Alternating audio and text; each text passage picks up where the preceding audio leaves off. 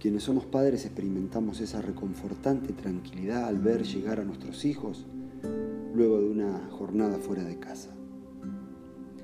Tan importante resulta, conociendo los tiempos difíciles, al ver las abrumadoras noticias acerca de la inseguridad en tantos medios de comunicación. Ahora pensando en esto, ¿cuántas veces nuestro Padre Celestial estará a la espera de nuestra llegada, con el corazón en la boca, esperando el cruce de la puerta de entrada. Es verdad que hoy no hay un lugar físico que se defina como la casa de Dios, pero sí hay un ámbito al cual cada día deberíamos regresar y no solo eso, sino permanecer.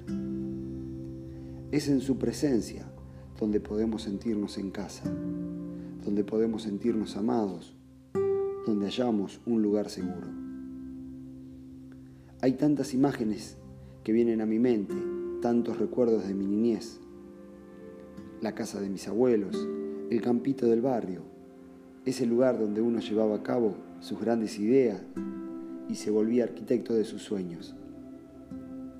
Quizá para ti puede ser un rincón de tu casa donde un mullido sillón te cobija y disfrutas de una pequeña siesta al lado de una estufa leña o la compañía de un buen libro.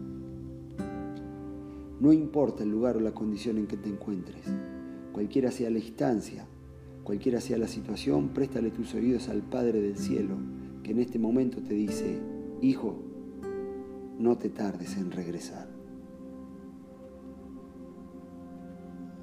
Porque mejor es un día en tus atrios que mil fuera de ellos. Salmo 84, versículo 10.